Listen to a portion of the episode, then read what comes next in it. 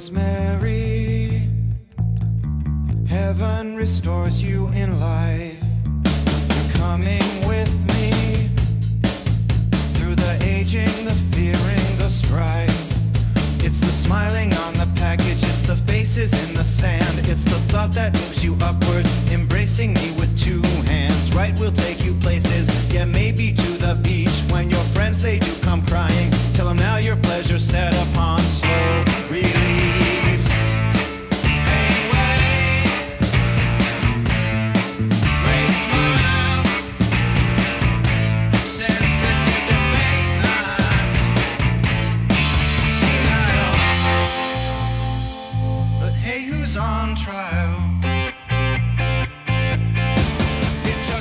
Hello，大家好，您现在收听的是汤二电台小编聊汽车，我是怀东。大家好，我是杨广。哎，还是我们哥俩啊。本期话题呢，聊聊北京最新的一些购车方面的新政，还有一些关于城市交通拥堵的问题，然后聊聊这个相关的话题啊。呃，因为这个两会结束以后呢，北京呢有了特别多的这个关于购车的一些新的政策啊，一些变化。其他城市可能没有，北京可以说这政策呢是，呃，还是挺激进的。我觉得有些政策，然后呢，有些政策还是呃挺让人可以说是大跌眼镜啊。今天给大家来分享一下这些新政啊。如果您是在北京工作生活的人，可能这就跟您的利益啊切身相关，对吧？是会影响你的生活的。如果您不在北京工作生活呢，也听听乐，也也让大家享受一下首都的这个跟全国都不太一样的政策 啊，是吧？然后呢，咱具体聊聊啊。第一个呢，就是说大家都知道啊，北京买车不能随便买，对吧？长期以来呢，需要这个摇号，大家这个以这个看谁撞大运的方式，看谁运气好的方式，哎，摇号中签儿才能买车。但是现在呢，有一个什么问题呢？就是很多北京的家庭呢，他一辆车都没有，也参与摇号，甚至摇了四五年了、五六年了，也是叫做遥遥无期，一直没有这个号牌，啊，非常的悲催。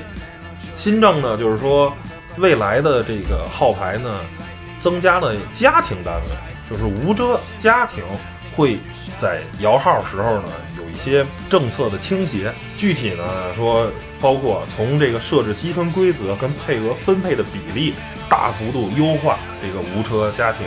今年下半年，你一次性增发两千个新能源指标两万个，啊，两万个，千个不够分，两千个不够分，我看错了。两千个就惊了，看错了，记错了，然后全部倾向于无车家庭。还有呢，就是说以这个积分儿跟排序的这种双优化，就是说你无车家庭，然后呢可能有社保啊等等，就是好多种维度，哎，你都符合的话，你这个系数就高。你系数高呢，你被摇中的比率就就高。它大概是这一套非常呃复杂的一套科学东西啊，这个东西咱就不细说了。反正总之来说呢，无车的家庭在北京买车的几率可能性就。比原来要多了，尽量政府会考虑这些无车家庭可以有一辆车用，对吧？因为对于现代的城市生活，这个汽车呢还是私家车可以说是非常重要的，可以有效提升这个家庭的生活品质和这个方便性的。有辆车还是挺重要的，是这么一个情况。但是我个人认为呢，无车家庭肯定是好的，但是呢，其实它本质上呢并不能实际解决问题，而且呢也有点儿。大波轰的这意思，我个人是比较倾向于像深圳呀或者上海这种拍牌，比如说现在要新增两万个也好，或者说是每年的比例几万个也好，能不能拿出一部分是以直接的经济形式购买，你直接花钱，谁需要谁买。而现在呢，大家都摇，有一种可能性呢，就是说可能他没有那么需要车，我也参与摇号，对吧？我也去起哄。反而增加了真正需要车的人家庭的一种摇号的这种分母就变多了，你的几率变小了，等于最有需求的呢，可能反而没买到，相对来说没那么有需求的呢，买到了，摇中了，等于其实没有按需分配。如果假如说每个月假如有一万个号牌，OK，那我拿出三千个或者拿出五千个分配给那些直接愿意花钱买的，你就是刚需，那你就多花钱。那你也真的能买到？我觉得这种以金钱形式的，可能相对来说可能更有效率一点。可能这样说话有点扎心，但是实际上现在就是你特别想买，甚至愿意多花钱，然后反而也买不到啊，这是一个比较残酷的现实。我觉得应该是利用一部分经济杠杆去剥离一些无效的这种需求，哎，让这些捣乱起哄的这些用户去去去给它剥离掉。你包括可能说像新加坡啊什么的都是这种，新加坡买车非常贵，大概平均价格是咱们的两倍到三倍。咱们买一辆高尔夫啊，或者说是像卡罗拉这种车，在咱们就十多万块钱合人民币，对吧？但是在新加坡呢，可能就得二三十万。比如咱咱们像 A 四这种车，合人民币大概三十万左右，但是在新加坡呢就接近百万了，就能买一辆 A 八的钱了。他呢就是用这种高经济杠杆，就是我 从政府的角度，就是我不希望你开私家车。嗯，城市本来就不大，然后呢，大家都开车的话，城市肯定拥堵。那我就去大力发展公共交通，然后呢，把车弄得很贵，一般人买不起，买不起呢，你就坐公交。啊，你如果你特别有钱，你愿意买就买，然后政府拿这些收出的超额的钱，再去补补贴给公共交通，再去修地铁呀，修公交车呀，完成了一个相对来说的一个闭环。我个人觉得新加坡这个有一定的可取之处的，但咱也不是说完全的，就是说一点都不考虑这个没有那么多钱的人的家庭。你比如买牌的话，可能就马上就十万块钱一个，咱也摇，但是拿出一部分，利用一部分杠杆、经济杠杆来去调节，我觉得可能是一个更好的选择啊。这是第一个这个新政，就是无车家庭。第二个的新政呢，就是说现在北京规定呢，一个人名下。只能申请一个更新指标。如果一个人有多车的话，可以向符合规定的配偶、父母、子女转移多余的车辆。就什么意思呢？你比如说杨广，假如现在名下有三辆车，太好了。嗯，假如 假如啊，假如啊，但是现在呢，你说你三辆车都想换成新的车，买换了这个福克斯不开了，我要换一蒙迪欧，可以。北斗星。说不开了，嗯，我想换一个宝马五系。对不起，不行，你只有一个指标可以换，另一个你可以转移。我把这个指标转给符合标准的啊，父母也好啊，子女也好啊，配偶也好都可以。但是你一个人名下只能有一个指标。这个其实打击的呢，就是说有些人曾经吧，比如说像二手车市场这种特别多。背户的，对吧？一个人可能帮公司。我知道的一个人有那么十多个吧，十多个，而且还不是本地的，嗯，然后特别爽，嗯。但这东西就是说，关键当时也不限购，其实也原则上也人也没问题，对吧？这还一小故事跟你说，当时吧，这个公司的老板比较鸡贼。你想，我要是把，比如咱俩开公司，侯总，然后你是老板，我是你员工，以前北京没摇号啊，那你指标你是搁你身上好还是搁我身上好呢？对吧？如果你是个鸡贼的老板，你会搁在你身上还是我身上？应该搁老板身上，这样不是就省出问题吗？你不够鸡贼，那说明啊啊，那说明你不够鸡贼，是吗？这怎么怎么回事呢？就是说，呃，回东你是老板，但是我是给你打工的，但是我已经跟了你有个十年了，比如啊，咱俩已经一定的信任关系了。嗯。然后呢，当时北京也没有摇号这说，也不会说我会把车开走什么的。然后你把那个十多个指标呢，你就搁在我身上了。为什么这么搁呢？万一车出点事儿撞了呀，或者什么，都是我的责任呀，对吧？有背锅的啊，对我来背锅呀。但是你给我开工资呀，你给我开的多点，那我也情愿给你干呀。但是呢，这个老板呢，就是赶上这个北京摇号这一阵儿了，他想把指标转回来，已经晚了，来不及了，不让了。十多个指标，谁让你转？疯了，马上就要摇号了。然后结果这哥们儿现在自己落了十多个指标，现在也就麻烦了，他得把指标给他媳妇儿啊、闺女啊、家里父母啊。然后云对云对他父母得够不是什么父母够多，就是父母都也凑不出十多个。加上父母爸父亲一个，母亲一个，媳妇儿媳妇儿一个，自己一个，然后两个孩子，也就就算是俩孩子吧，也就六个，对吧？六个不够啊，不够啊，十多个，但那几个就得还还给那个国家了。对，所以我觉得，嗯，这样也这样也好吧。但是对于商家肯定是人家不愿意啊，他是白使十来个指标，但是。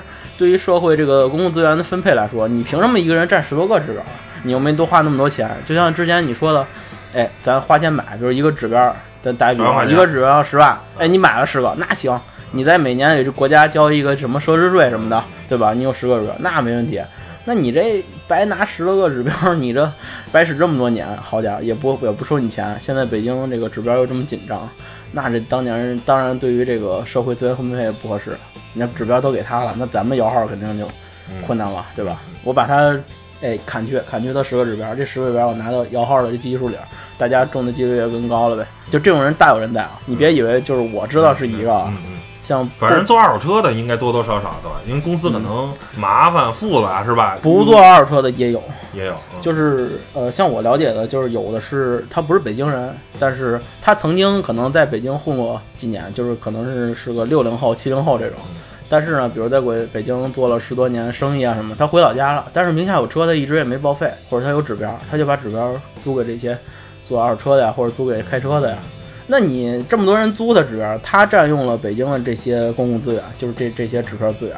那你又租的指标，我们摇号的人又在摇，那指标越来越不够用。嗯，你如果把他这租的指标砍下了，供给大家摇呢？就给这奖池，反正多多弄点奖，大对啊家概率就高一点。这种人大有人在，真的，嗯并不是说我知道这一个人十多个指标，好多人都有十多个，或者说五六个这边，真真是不是一两个。但是你说的可能是国家的想打击的人，确实啊，这个确实。但是我觉得从某种角度上，你比如说你就有两辆车，很正常，一个人有两辆车或者有三辆车，我觉得是一个非常正常的，对吧？稍微呃经济条件好一点，对于那个呃像七零后、八零后来说还行，因为他们已经，比如奋斗到嗯呃三十岁的时候嗯，北京还没摇号，人家也有钱，对啊，多买两辆车很正常。很正常。对，对于我们有个公司接待的，比如像 GL 八呀、奥德赛这种，然后自己可能平时开个 A 六啊、五系啊这种轿车啊，或者自己喜欢性能车，买个小钢炮啊，或者再喜欢自驾游，买个越野车，就名下有个两三辆车，我觉得是再正常不过的事儿啊，这真的不是很过分。对，但是你现在一弄的话呢，我个人觉得有一点儿违背国家的这个物权法啊。现在是你可以一直开着，但是呢，你不能过户，不能更新买新车了。在国家这个汹涌的排放啊，这个几年一更新，几年一更新，这些车很应该用不国三、国四这种车用不了太多年，可能又面临着开不上马路的这种情况。所以呢，我觉得这个东西呢不是特别好。我个人还是倾向于说。一个指标，OK，你免费。当你有两个指标或者三个指标，嗯。你可以不过户，你也可以开这些车，都就跟杨广刚才说的，我收奢侈税，对交税。哎，，你多一个，多开一个，那你一月一年假如交一万块钱，嗯，多两个交三万，再多三个交五万，就是一个激增的，就是你要是愿意持有这个车成本，你要愿意拿着，那你就拿着，你就多交钱。因为，但实际上每个人都明白，我不可能把这些车都开出去。你一个人名下有八辆车，他也不能这八辆车都开出去，他一次只能开一辆车，对吧？其实他并没有增加拥堵。然后呢，你剩下再严厉的去打击这个租车的还是什么的，那是另一回事儿。是那跟每个人持有多少辆车它没有关系，因为你想租指标的话，它可以通过公司啊等等这种方式特别特别的多啊，是那种非常复杂的，它不是说你简单的，你哪怕就有我就摇中了一个，我就不开，我也可以，我就算有一辆车，我也给他租出去。所以你说一个人有五辆车还是几辆车，跟打击租车指标这个有一定的关联，但不是成绝对的百分之百的正向关系，对吧？我有一个指标，我摇中了，我就不开，我给租出去，它也是有存在这种可能性的，对吧？人家里可能别人有车，很多，啊，对，或者我我我经常在朋友圈看着，就是女的，或者是怎么着，人可能不开车，就一车本儿，考中了以后呢，十年二十年也没开过车，但是人撞大运就摇中了一个，那你怎么办呢？摇中了人家就那什么了，对吧？然后呢，其实它还是这个问题还是存在的，所以我觉得增加你的持有成本是一种好，是就跟这个房子还是用这个房产税这个经济用经经经济杠杆儿，对经济你愿意拿着你就拿着，那你就多交钱，但是你不能强行的把这东西就就不是你的了。这个我觉得有点儿太简单粗暴了，不它是特别好。它这个道理就是说，你有一辆车啊，很正常，但是你有能力买第二辆车，就证明你的经济能力强，呃比较强。那就我比如第二辆你车，多交钱，我每年多交多交一万块钱或者五千块钱车船使的奢侈税。用费啊、奢侈税什么的。但是当你买第三辆车，证明你更强了啊！你就一年可以多交一万或者两万，因为你占用了车位，占用了这个公公共资源公共的资源。你不管你租出去，你还是说给谁，给张三，给李四，嗯那你毕竟你一个人占用了这么多资源，那你当然要付出一定的那个经济代价来平衡这个资源。对，我觉得没毛病。就是说，哎，用更还是用更多的时候用经济杠杆，而不是简单的一刀切的政策，就这样有点不尽人意，对吧？嗯不好。其实就我个人使用车来说，我觉得，呃，一辆车确实完全够用，就是一个人啊，嗯像我我家我有俩车，那是因为那福克斯是我爸的，不是我的，嗯我自己就一辆车。那我自己长期我为什么有两辆车？因为我我要用车的时候，我爸也用，这这就比较尴尬。嗯，我是给他用的，还是我自己用的？对对俩人这都想出去，对对对，这个其实呃还好。你说如果我父母都不会开车啊，是吧？我们家一辆车就够了。但是我爸开车，他有时候自己呃回老家办事儿啊，或者去哪儿玩儿啊，带着我妈，他们两个想去哪儿去哪儿，省得我再把车开过来，或者说嗯再腾腾给他们使。对，这样我觉得是一这都是合，合理的比，较合理。也个人的需求，我觉得没有任何任任何问题。就包括一个人想多开点儿，你就多交钱，对可以多开，多开就多交钱。咱说那个自驾游、越野出去玩儿，那你出去你就脱离北京了，那你为什么还占一京牌？我买或者你买一皮卡，你存在六环外，你存到那个外地找一地儿，一年能收你多少钱？找一朋友，一千块钱撑死了，嗯给你搁着，没事儿给你充充电，嗯，打打火，人朋友还开着车出去玩两天呢，对吧？你让他他开两，就帮你把电充了嘛。你就是不不要你钱，你把你把那个车搁他那儿，让他没人给你溜了，不也挺好的？嗯是吧？然后杨总说到皮卡呢，就是咱下一个要说的啊，嗯就是说这个近日啊，这个前两个呢，还相对来说对于普通人用户来说，可能是一个比较积极乐观的消息。这个消息可就不是积极乐观了。近日，北京、昌平、延庆、门头沟、房山、石景山、海淀、通州、朝阳八区啊，我记得是一夜之间，八个区同时发文关于皮卡，就是这个轻型货车的限行措施，在这些地方很多的全部是限行了。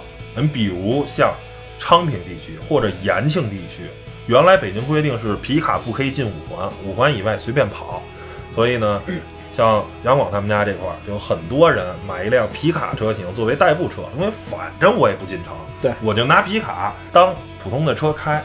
但是这个一个政策的改变，皮卡车在北京目前的社会地位甚至不如外地车。外地车规定是不进六环可以不办经营证，但是我刚才说了，比如像昌平或者说是像延庆这些地区的中心，它的区的中心是在六环以外的，中它根本心城区，中心城区它是在六环以外的，在开外地车在这些地方行驶是可以不办进京证的。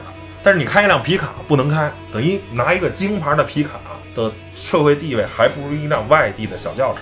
我个人认为啊，在全国都解禁皮卡的这么一个大环境、大趋势下啊，现在有很多的地区都在解禁皮卡。北京的这个政策有点逆大趋势而为，我个人是从这个角度上我不是很支持它啊。但是如果政府拿出更好的解决方案可以，如果只是禁了皮卡的话，我不是很支持。其实从我内心讲啊，我是不支持皮卡作为代步车在北京行驶。就是说，你如果喜欢自驾游，喜欢出去玩，或者说是你在农村啊或者城乡结合部，你拿它当它它本身的皮卡应该有的属性，它有自驾游的属性，它有运输的属性，你开皮卡用没毛病。如果你只是拿皮卡当做一辆 SUV 或者轿车使用，我认为皮卡是不合适的，因为这车很明显，大家都知道皮卡的尺寸非常大，即便买中型皮卡，不买全尺寸的，比如像长城炮，比如像五十铃体 MAX，它的车身尺寸也比一般的轿车要大得多。第二个呢，它因为有大梁。啊，整体桥等等这些结构，包括风阻系数，这些车的油耗都比普通的城市 SUV 要高。从节能环保，从城市拥堵的这个角度去思考问题，皮卡也并不适合在这些地方当做代步用的车。对吧？这是这是你的理想，你知道吗？嗯但是现在大部分人都拿它当代步车。对呀、我就说从这个从这个原则下，我不支持。你比如说咱们不是，这不是支持不支持的事儿，这是没办法，因为大部分人都拿来代步，对政府只能这么干了，对，你知道吗？就是说我我希望是说，那你把皮卡禁了，你应该给一个，你比如啊，说在北京五环以外，或者是在哪儿，我用类似于 K car，或者类似于一些我国家规定一些车，你可以买这些车来取代这些人代步的需求。比如说我不进城，或者我后像像那个上海那郊区牌儿那种，哎，对，郊区牌儿，我不进城，你应该用一些其他的车辆啊，更好的车辆来去解决的，甭管是新能源的也好，还是什么，就是用一些更好的车来解决这个需求。我个人觉得，对于这些皮卡的用户来说是很不公平的。本来想说钻一个政策上的空子，买个皮卡，我也不进城，我就五环外开，挺好。哎，自己安慰自己，虽然这个车挺费油的，但是呢，它毕竟不是个儿还大的嘛，我拉点东西还方便，是吧？大家本身是开的还挺美，现在呢就不能用了，就废了这车。人家就是在代步了，你这完全给给给给废掉了。我个人觉得不是特别合适，而且是如果啊，整个国家在皮卡政策就是收紧的这么一个趋势下啊，因为大的环境假如对皮卡就不友好，那你一个城市。我做出跟进来说，没有没有原则问题。现在是很多城市在在解禁皮卡，不限制皮卡的行驶，随便开了。结果北京是采取了更这个一上一下是完全错了的，人家是开放姿态，你是进的姿态。所以我觉得北京这个政策就是，嗯，不是特别好。我个人觉得应该是有更好的方式来，但是很明显。刚开始那个两万个，他也没解决到郊区以外的这个。因为你知道，就是你那种，你想那些方法啊，它实行起来就是难度大，所以呢，他肯定会挑一个简单粗暴的这种方法。对。而且皮卡基数没那么大，我们小区我看吧，顶多有十辆，然后现在已经不到十辆了。肯定都得开走了吗？它尴尬的一个点是什么呢？就这车废了，没不是不是，也不是说废了，就是说，呃，我们小区是良乡地区，良乡它是有有一个，它不是说整个房山都限。是良乡的那个部分道路，比如像良乡这些主要的这个街区啊，或者朝阳啊这些，它限制，它会限制你的行驶。但是你出了这个地区，就我跟你说六环外那些或者一些乡村道路，那里不限。对，人家。但是但是尴尬的是什么呢？买皮卡不为了代步，人家是为了拉点山货啊，拉点东西用。对对。但是又说到原来这个问题啊，买皮卡是不是为了代步？那那这些外边地方就是不是为了代步，你就得把东西把皮卡停在那些地方。但是你住良乡。就尴尬了，你得把车停在良乡外边，然后呢，可能自己打个车或者坐公交再去开那个车，就是这点就是比较尴尬的一点。但是而且还尴尬什么？那个外地牌那事儿，你知道那个我们家南住就离南京六环近嘛？那我停在南六环以外，基本就是不在限行区内了，把皮卡。但是呢，你在南六环再往外开一点儿。就到河北了。你说你一个京牌，然后是在河北北京的交界地区开，你说你不如直接买买个河北牌，或者说怎么着？对，就特别尴尬，就现在，对，尴尬的一件事。其实啊，甭管是皮卡限行还是怎么着，汽车限购核心的就是解决一个大城市的拥堵问题啊，这是最核心的，就是。它不是为了定政策而定政策，你政策的目的是，因为对皮卡其实没有歧视或者怎么着，说开皮卡人不好，跟这没有关系，主要还是一个一个是拥堵，一个是这个指标的这个事儿。对，包括你设计指标的目的，说汽车限购也好，它核心的还是说买车的人太多了，汽车的保有量增长速度太快了。北京这个城市 hold 不住，对五六百万的这么一个机动车保有量的话，是一个非常夸张的数据。然后呢，如果您来过北京，也会体会到早晚高峰北京的拥堵，是吧？非常的可怕。嗯，走到二环就明白了，是吧？全世界 爽疯了，你拥堵指数最高的城市之一啊，应该能排进前十，全世界最拥堵的城市。那你这个。面临这么拥堵的问题，你肯定政府要解决的嘛。所以呢，我想聊聊这个关于拥堵的问题啊。首首先，我觉得对于拥堵问题呢，大家要正视，不要认为拥堵就一定是坏事啊。从经济学角度，或者说是从你实际的感受啊，拥堵肯定是坏事。拥堵造成大家出行时间长，本来三十分钟可以到达的地方的话，因为拥堵的话，你可能需要一个小时或者更长的时间才能到，大家耽误的工作时间，耽误的种种的时间。会造成的社会的损失非常大，对吧？我看过一个数据，好像北京每年因为拥堵造成的经济损失应该是上千亿，是一个非常夸张的数字。但是呢，凡事都有两面性。但是你看这么多，对呀，如果北京不拥堵，北京没有这么多车，北京没有这么繁荣，那你是本身创造了十万亿的这么一个经济体量，你因为拥堵影响了百分之一，有一千亿。但是如果没有拥堵，你连那个十万亿都是不存在的啊！就是拥堵代表了全世界，你可以看这些堵城，这些所有拥堵的城市啊，甭管是中国的也好，还是国外的好，只要拥堵，一定这个城市是发达的，是先进的，是代表了经济的蓬勃向上，对吧？举个最简单的例子，疫情期间北京就不拥堵，那路上根本就没车，是对吧？我出去，我出去有一回逛了一圈去，就是开车啊，没下车。就空城，感觉跟鬼城似的，对吧？根本没车。那你觉得那时候的北京可爱，还是现在拥堵的北京可爱呢？对吧？我当时就发过一个微博嘛，我说当看到这个地图里啊，北京的城市从全绿变成现在有红有黄的时候，我真的有点感动。很开心这个啊，这个城市的活力又恢复了，就是说终于正常了。对，正常了。你说你大城市拥堵是很正常的，不可能不堵车。那农村偏远山区不堵车，那那样的生活你想要吗？对吧？你只要大城市就拥堵，你道路的建设一定赶不上汽车的发展，这是很正常的，这是不可调和的矛盾。或者真的生活是想要的，但是你钱赚不着啊，是吧？经济不是不想要的。对呀、所以凡事都有两面性嘛，这个东西就是双生的一个关系。或者春节期间，北京也不拥堵，但是你去饭馆都不开门，去哪儿哪儿不开门，整个城市走了恨不得四分之一或者五分之一的人没了。那那样城市，你觉得北京还可爱吗？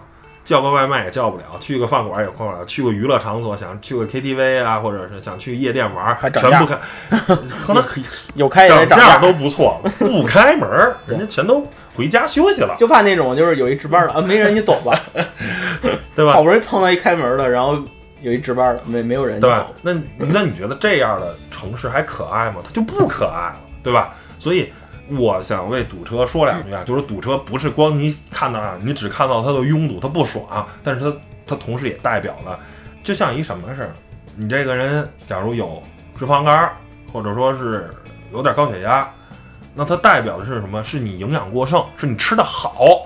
你才会有这些疾病。当你营养不良的时候，你这些指标都是正常的，但是你会低血糖，嗯，你会瘦弱，你会抵抗力很差，明白吧？那我宁可有一点点脂肪肝，有一点点血压高，也比那营养不良、抵抗力弱强吧？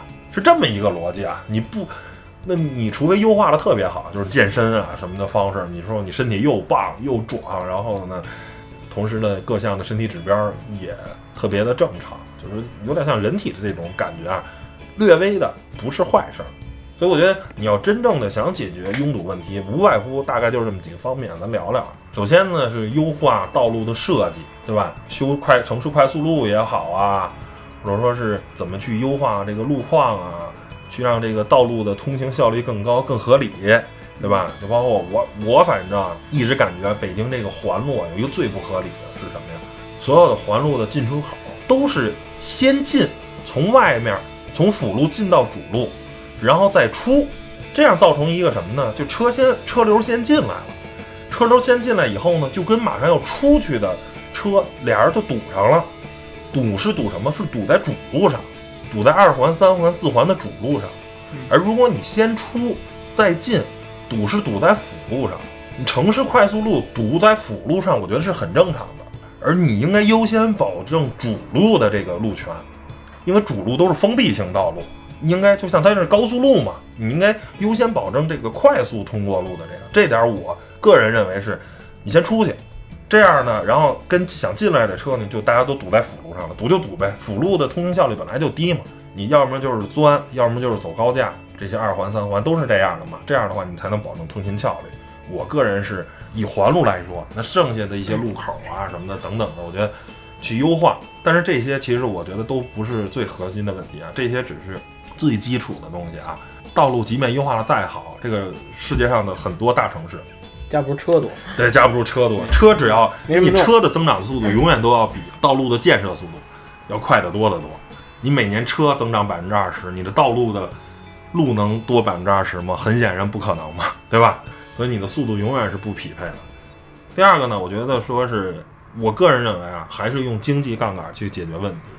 比如说像很多欧洲的城市，它收取城市中心的拥堵费，你进城市中心你就要交钱，就像交高速公路费一样。越到城里可能收的越多，对吧？从五环可能不收钱，进了四环假如收五块，进了三环收十块，进了二环收十五。我只是这么随便一说这个这个东西啊，就是说通过经济杠杆的方式来调节人们开车的这种诉求，因为你不去抑制诉求，大家只要都开车，北京有六百万辆车，这六百万辆车都在路上跑，你修多宽的马路也没用，二十条车道它也堵，只要这个车都在路上，只要这些车不在路上，就比如疫情期间，要多畅通有多畅通。所以最核心的，其实因为你的路是不可不可能无限的扩宽、无限的修的，只能通过说抑制需求，通过一些经济杠杆。你到城里了，你多交钱，觉得有点贵，算了，不行，坐地铁吧。甚至说，我觉得在城里很多时候打车比开车便宜。怎么说？因为城里的很多停车场都是以八元或者十元每小时的计价，如果你停一天，轻轻松松过一百。你打车呢？如果道儿不远的话，可能二三十，回来二三十，花五十块钱就搞定了。你开车干一百多，是 大家都会算会会算经济账，对吧？那那我为什么不打车？但很明显，打车的效率要更高。公共交通嘛，出租车也算公共交通的一种嘛。虽然它是比较自私的一种公共交通，但是也算它效率会更高。拥堵费可以抑制一部分的，然后但是你收的拥堵费，所有的钱都在羊毛出在羊身上，一定要补给公共交通。对吧？比如说让出租车师傅更多赚一点，对吧？出租车价可以不动，但是我可以拿这些钱补给一部分出租车公司啊。出租车师傅少交点份儿钱，他不就多赚点钱了吗？对吧？或者说是补给地铁呀，让那些愿意放弃私家出行了，选择公共交通的人因此而得利。而你如果选择私家车出行，你就要为此多掏钱，从而抑制这个。出行的这个使用私家车的这种诉求，那可能城市就会因此拥堵就会少一点。第三个呢，我觉得就是说推广日本这种 K car 文化。刚才也说了，这个皮卡呢是一个车身尺寸非常大的车，而现在绝大多数北京的这种出行呢，一辆轿车坐四个人是很少的，可能也就一个人或者俩人。我顶多拉俩人身上。对呀，然后那你这车的体积面积又占得这么大。日本的这种 K car，我觉得它首先排量小，然后车也小，对吧？在同样的路的这么一个情况下，那 K car 的肯定占用的路的面积就小，通行效率就高，对吧？我觉得呢，你可能 K car 本身这种 K car 车不适合中国，但比如中国有这种类似于这种电动汽车，一些代步级别的电动汽车，不是咱们传统的，就是那种三五万块钱能开个一百公里的这种，我觉得会不会可以发展这一些？或者说，哪怕说你，比如像北京那个，就刚才说，它能不能说替代皮卡？我就是想周边的代步都搞这么一个车，我做的就很好。对，搞搞这你是吧？就是北斗星，像北斗星这种车，或者你哪怕有一个电动版的北斗星，欢迎来购买，欢迎大家找我买车。这种小车，然后呢，你完成这种代步，你皮卡限制了，OK，那我用这个，我也假如叫郊区牌，对吧？我不能进五环，或者进五环可以，你每次要交钱，要交更高昂的三倍或者五倍的这种进城，对吧？你可以进去，你普通的京牌一次，假如交三十，那你一次交一百，你可以进去，临时进去，偶尔进去一次。但是我觉得你为了办事儿的话，这个钱你也认，对吧？因为肯定还是要比打车便宜的，嗯，对吧？你像比如我找你的时候，我去，比如我我得进城啊，我找你在三环里，然后我去找你的时候，你像。呃，以前的话都是坐地铁，或者说咱俩去西直门那边办事儿。然后这这只是疫情期间我在开车，因为因为没办法，因为坐地铁对对不安全。对你接触人多，而且呢地铁地铁比较慢，我还得倒车，所以我觉得开车比较方便。你要这要是正常情况下，我肯定比如去西直西直门啊，或者进三环啊，我就坐地铁，哪怕慢，我觉得舒服。因为它一个是保证这个不会堵车，二一个我省得找地儿停车也麻烦，很贵。对，一个是贵，一个是不好找，好几个停车场来回转来回转，哎，这找着一个才停进去。对，所以还是特别麻烦。通过这个经济杠杆嘛，或者是你通过各种各样的方式来去抑制这种这种需求。如果你不抑制需求的话，嗯，你是解决不了的。就现在现存的这个车，北京从今天开始一张新号牌不发，就北京现在这些存量的车就已经够堵的了。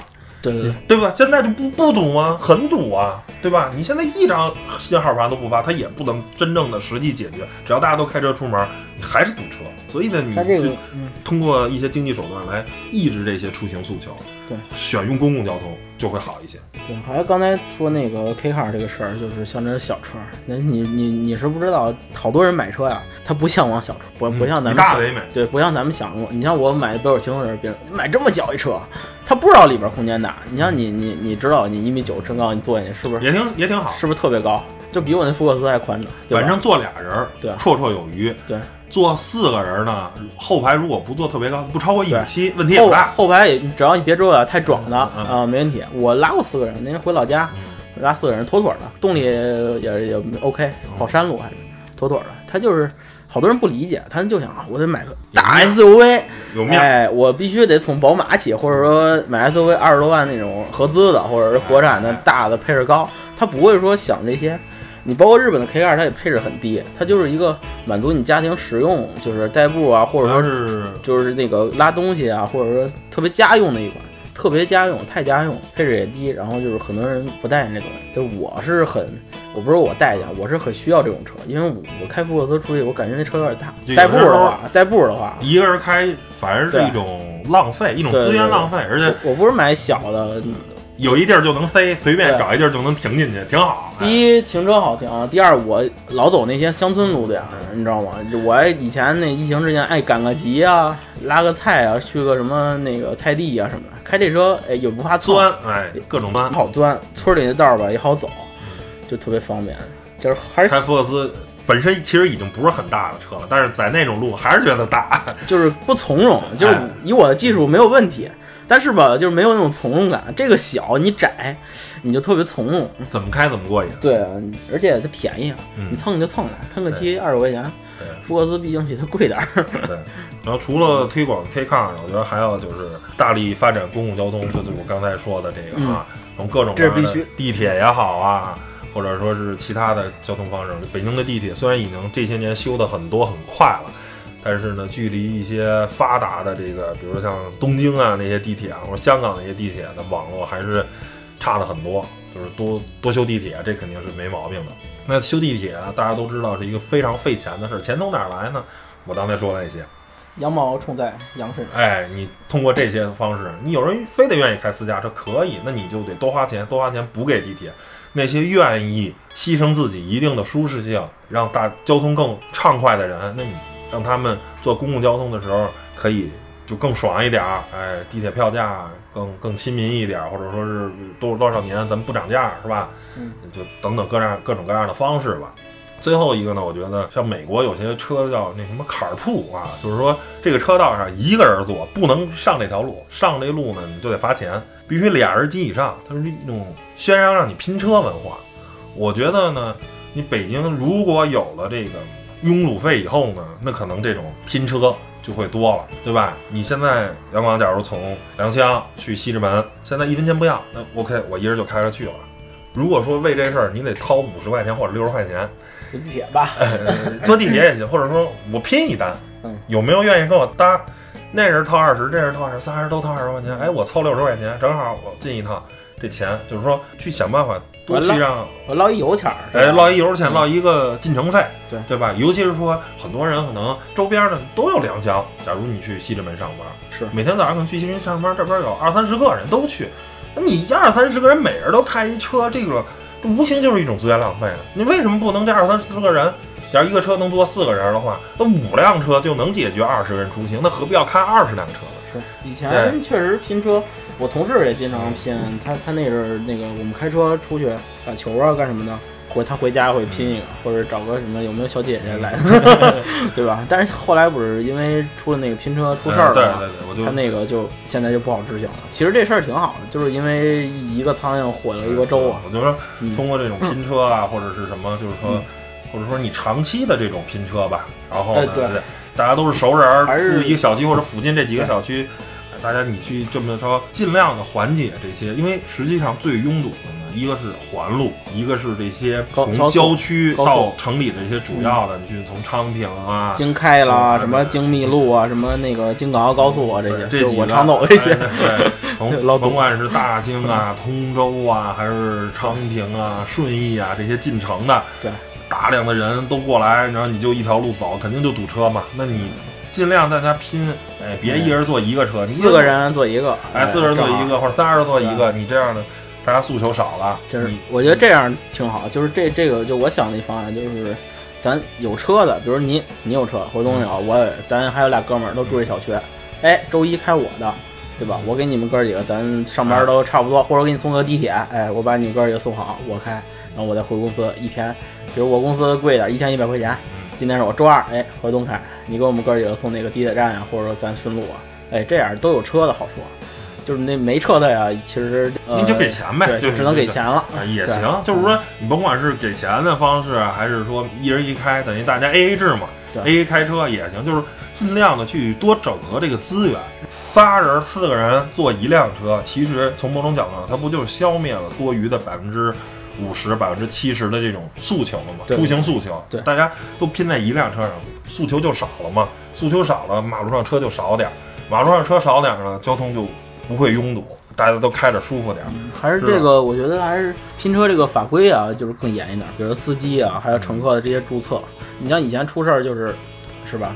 对于司机的这些审核啊，是还是还是差。有老鼠屎嘛，对但是因为嗯老鼠屎在人是有比率的，你不可能中国十四亿人，你要求十四亿人都好，这个事儿，如果十四亿人都是好人，没有老鼠屎，这个反而是一特别可怕的事儿。这个这这不可能这这个这个太可怕了，你知道吗？就那那肯定是有比例，有万分之一的坏人，对不对？十四亿人的万分之一，那还有十四万人坏是坏人呢，对吧？嗯那现在那那他也不是说每天拼车都出事儿，对不对？他不是偶尔的，他还是一个小概率事件。所以我觉得我说的就是把法规弄，嗯把这个法规弄得严一点，把这数据打通了，对比如说这个出事儿的几率降低一些。哎，比如说有人在这个投诉或你有性骚扰啊，或者你有什么不良那种嗜好的时候，那你就不可以干这个了？或者说这个司机啊，我这你的用用你的驾龄和犯罪记录，或者说审查你的这个个人的财产啊，嗯是吧？你要是特特别穷啊，或者怎么不是也不能这么说啊，就是说